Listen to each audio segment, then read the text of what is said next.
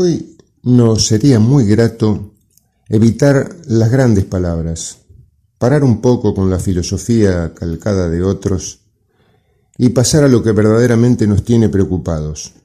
Son cosas simples, tan sencillas como tratar de vivir mejorando lo presente.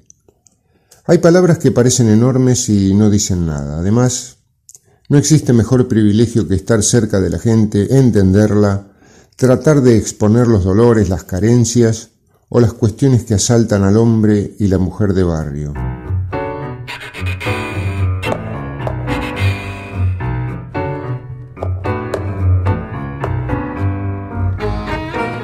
Este año fue todo lo intenso que se esperaba. Era la salida de la pandemia y no lo fue. Era el país que comenzaría a trepar la cuesta y varias veces patinamos hacia atrás. Era el encuentro, el abrazo, el apretón de manos y no siempre se pudo.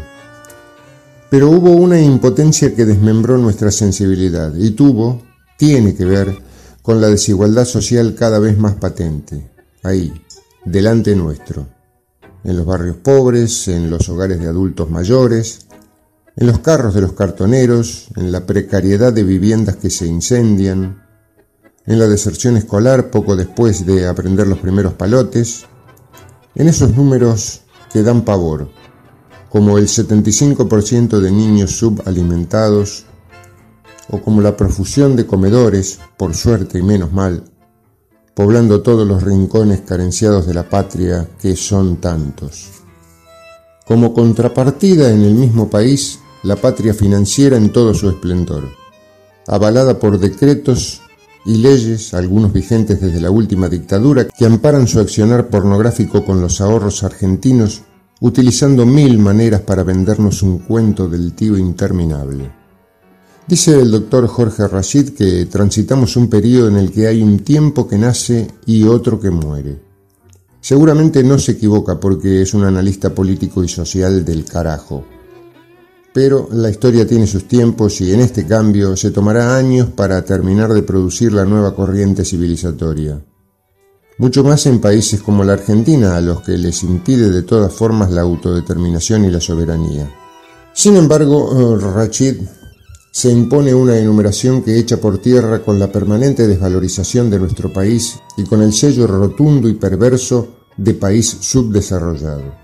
Se puede asegurar, por ejemplo, que la Argentina domina el ciclo del uranio enriquecido, que exporta centrales nucleares, que produce turbinas para represas hidroeléctricas, satélites, ya dos en órbita y dos más listos para enviar al espacio, que fabricamos radares 3D de última generación, vacunas, medicamentos, instrumentos de diagnóstico de altísimo nivel de ciencia y tecnología, sobre 200 países en el mundo, solamente 15 cuentan con estos avances científico-tecnológicos.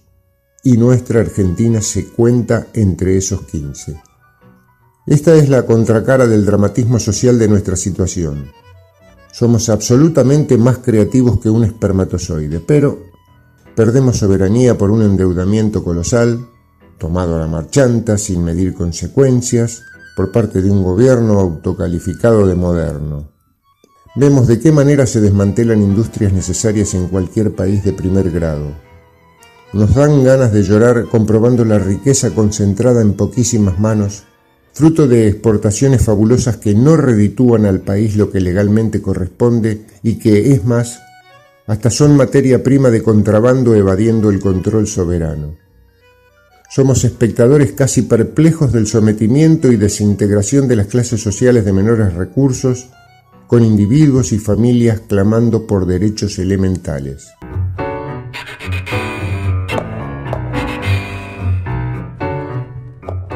País de contrastes, sí los hay. País rico con pueblo suplicante, con mayorías manipuladas hacia la despolitización y la falta de compromiso mayorías populares, inyectadas desde la inagotable batería de recursos de los medios de comunicación tan bien concentrados. Llegará el día en que un gobierno nacional y popular corajudo escriba una agenda diaria destinada a alcanzar la libertad que necesita la patria.